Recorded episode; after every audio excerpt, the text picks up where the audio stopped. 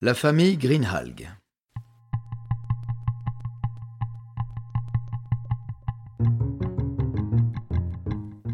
Interprétation Patrick Blandin. Réalisation Patrick Martinez-Bourna. Un programme Studio Minuit.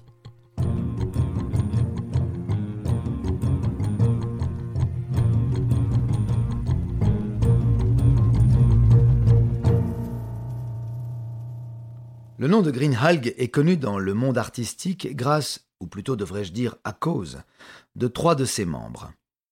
Sean, d'abord, né en 1961, vieux garçon, vivant toujours chez ses parents. Il est ce que l'on appelle un autodidacte. Il quitte l'école à 16 ans et se fait recaler des Royal Marines parce qu'il ne sait pas nager. On ne lui connaît qu'un vague emploi dans une supérette et aucune étude d'art, quelle qu'elle soit. Il sera pourtant celui sans qui aucune œuvre n'aurait été produite, le faussaire. Son père, George Greenhalgh, est né en 1923. Depuis les années 50 jusqu'à sa retraite, il a été gardien de l'Institut de technologie de la ville. Il sera le receleur. Olive Roscoe, sa mère, née en 1925, travaillait pour une usine de couches locale et fabriquera les faux certificats. Il s'entasse avec le deuxième fils, George Junior, et la tante des garçons dans une petite maison de deux chambres seulement, dans la banlieue de Manchester, à Bolton, Royaume-Uni, très exactement. Entre 1989 et 2006, ce trio a escroqué des musées, des maisons de vente aux enchères et des acheteurs privés dans le monde entier, obtenant plus d'un million de livres grâce à la vente d'une centaine de faux. Ils ne sont pas des faussaires ordinaires se spécialisant en peinture ou sculpture, non.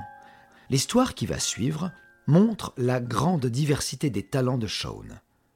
Scotland Yard a qualifié la famille Greenhalgh d'équipe de faussaires la plus diversifiée au monde. Mais revenons au début de l'histoire. Le tout premier faux connu de Shaun est un reliquaire du Xe siècle. George, son père, explique au conservateur du Bolton Museum qu'il est tombé dessus en se promenant sur le bord d'une rivière avec un détecteur de métaux.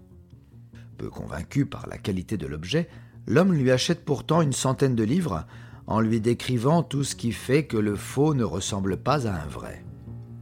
M. Greenhalgh vient juste de suivre son premier cours de faussaire. Mais est-ce vraiment le premier? Un voisin raconte qu'il se souvient de lui, au pub, racontant des histoires à dormir debout dès les années 60. Georges est un mythomane. Il invente les histoires de provenance d'objets au même rythme qu'il respire. En découvrant les talents de son fils, il se retire presque totalement du monde, cesse ses racontards au coin du pub et le forme. Georges est le cerveau de la famille. Sean est un homme introverti, timide, qui ne sort jamais de sa maison et n'a aucun ami. Il n'est que l'ouvrier. À titre d'exemple, Georges explique au procès qu'il n'entend pas très bien parce que, depuis la campagne d'Italie, il a deux balles dans la tête et une dans la colonne vertébrale. Il a accumulé une collection impressionnante de médailles pour ses faits d'armes. On découvrira cependant qu'il a passé les six ans de sa mobilisation en prison pour désertion. Une peinture de Samuel Peploe, artiste écossais du début du XXe, fut le deuxième essai de Shaun. Olive et George l'emportent à Londres et se présente à Peter Naum juste avant l'heure de la fermeture de sa Leicester Gallery à Piccadilly. Alors qu'il n'en demande que 15 000 livres, après avoir vu rapidement la toile, le galeriste leur en propose 20 000 par souci d'honnêteté, car ce genre d'œuvre est estimé à 50 000 livres. Peter Naum s'aperçoit la nuit même que le tableau est un faux. Il prévient la police. Mais en 1990, la brigade des œuvres d'art de Scotland Yard ne compte que deux agents pour tout le Royaume-Uni. Autant dire que Dick Ellis, son chef, croule sous les dossiers avec l'affaire Maya Drew, un autre duo de faussaires, qui bat son plein. Cette première plainte contre Greenhalgh est classée sans suite. Fort de leur expérience, et pas fou, les Greenhalgh se documentent. Sean, surtout. Il écume les ouvrages de la bibliothèque municipale pour y trouver comment réaliser des objets de l'Antiquité. Il consulte les livres rares, destinés aux seuls érudits ou experts de l'histoire de l'art.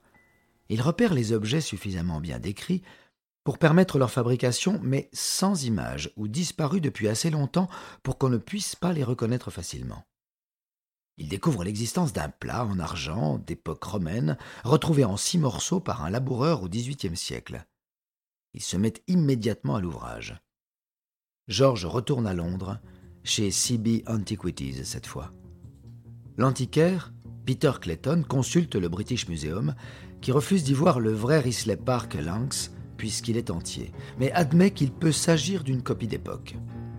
Un mécène l'achète 93 000 livres pour l'offrir au musée britannique. Le plat est exposé à côté des autres vraies antiquités, à la vue des visiteurs du monde entier.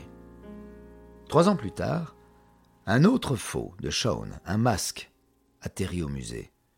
La conservatrice, Leslie Webster, s'aperçoit que le métal est moderne, donc forcément faux.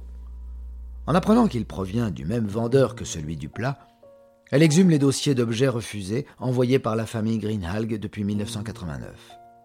Une boucle romaine, un casque anglo-saxon, un reliquaire, un faucon en or, une bague, un plat et toute une douzaine de faux. Chaque objet était adressé à un département du musée différent avec une histoire différente, si bien que le rapprochement n'avait pas été possible plus tôt. Le British Museum en a suffisamment pour contacter Scotland Yard qui peut les arrêter directement.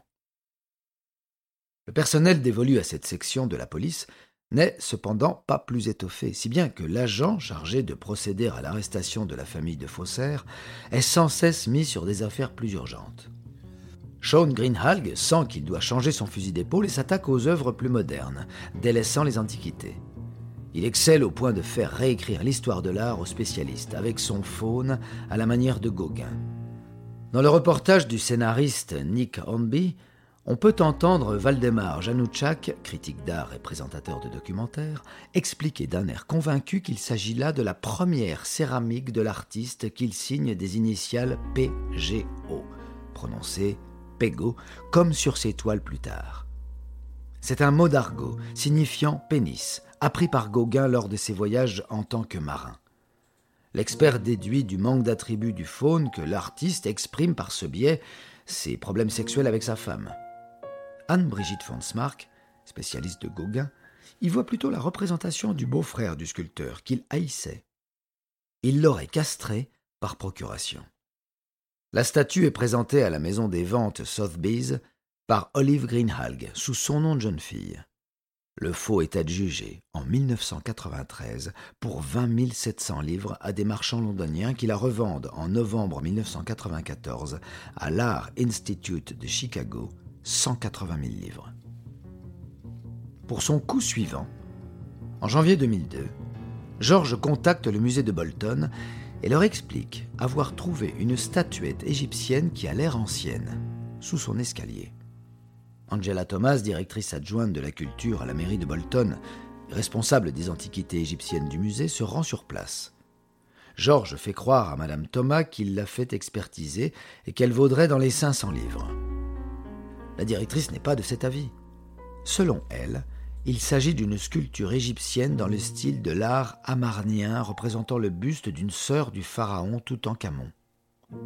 L'œuvre sera baptisée La princesse d'Amarna. La salle des ventes Christie's l'estime à 500 000 livres. Le musée de Bolton cherche des mécènes pour acquérir l'œuvre. C'est enfin un vrai coup pour la famille Greenhalgh qui empoche 430 767 livres réglés par le Bolton Council.